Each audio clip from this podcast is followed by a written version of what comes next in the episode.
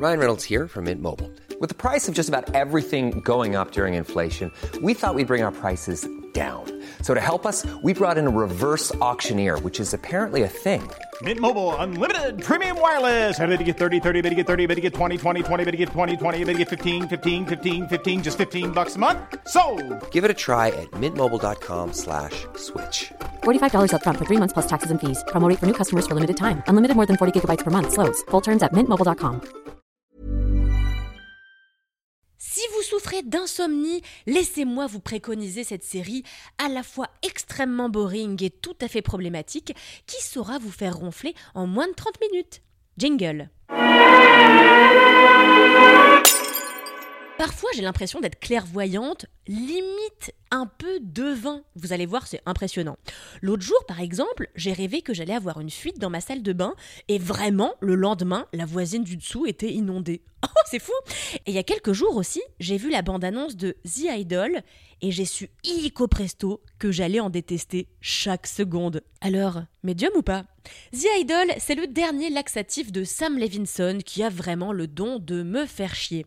Si son nom vous dit quelque chose, rien de plus normal, c'est qu'il est le créateur de la série Euphoria, dont je ne cesserai jamais de dire du mal, tellement elle est surcotée, limite insupportablement irritante. Depuis le succès de cette série sur HBO, Sam Levinson a aussi réalisé un film pour Netflix intitulé Malcolm and Mary, qui était sans doute sa proposition la moins insupportable, bien que ultra bavarde, comme d'habitude. Dans The Idol, disponible via Prime Video avec le Pass Warner, le showrunner est de retour avec ses éprouvantes obsessions, à savoir les très jeunes femmes à poil, la célébrité et ses déboires, les relations toxiques et violentes, les chorégraphies que personne n'a demandé, et surtout du cul, du cul, du cul et encore du cul. Et puis, tiens, tant que vous y êtes, remettez-moi donc une louche de cul, sauce mortifère SVP.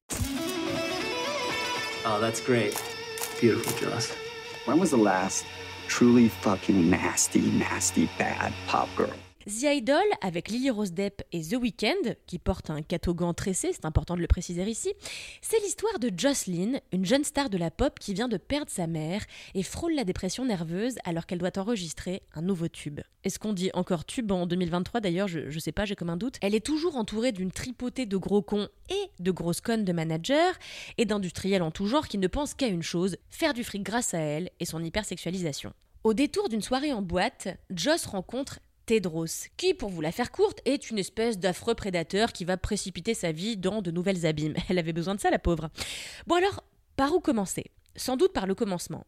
Avant même que vous regardiez la série et donniez vos pépettes à Amazon, sachez que Abel Tesfaye, The Weeknd, de son nom d'artiste, n'est pas qu'acteur dans le programme. Il l'a aussi coécrit. Ça n'est pas anodin car il a de fait demandé plusieurs réécritures pour que la série soit moins féminine, entre guillemets, comprenez ici moins féministe du coup.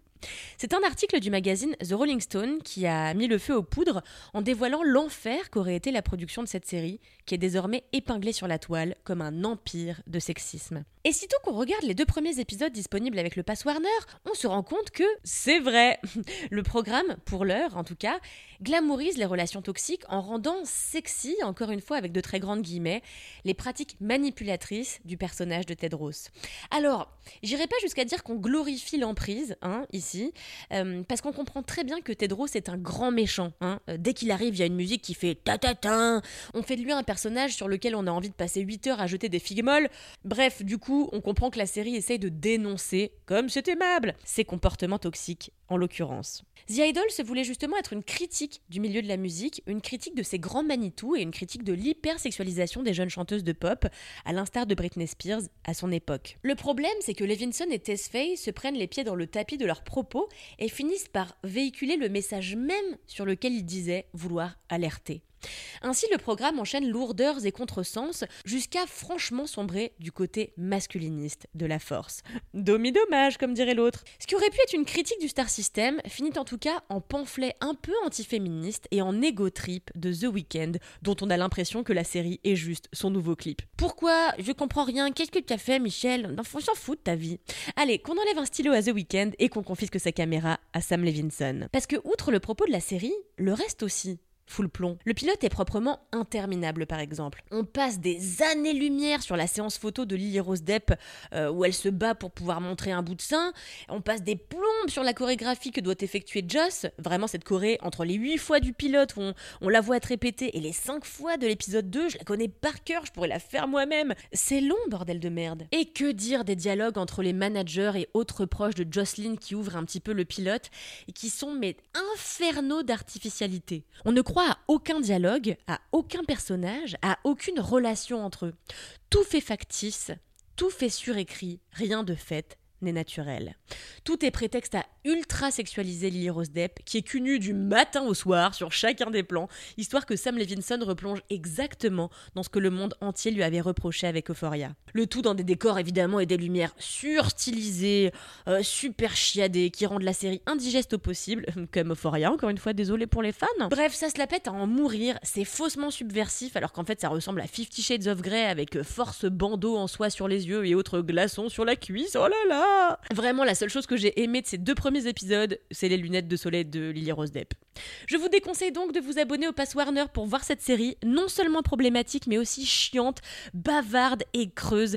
Et je vous invite plutôt à dépenser votre argent dans une bonne pinte de bière, car c'est tout ce qui peut nous donner envie de survivre dans un monde où les créateurs demeurent des hommes aux ambitions douteuses. Allez, on se retrouve la semaine prochaine. Ciao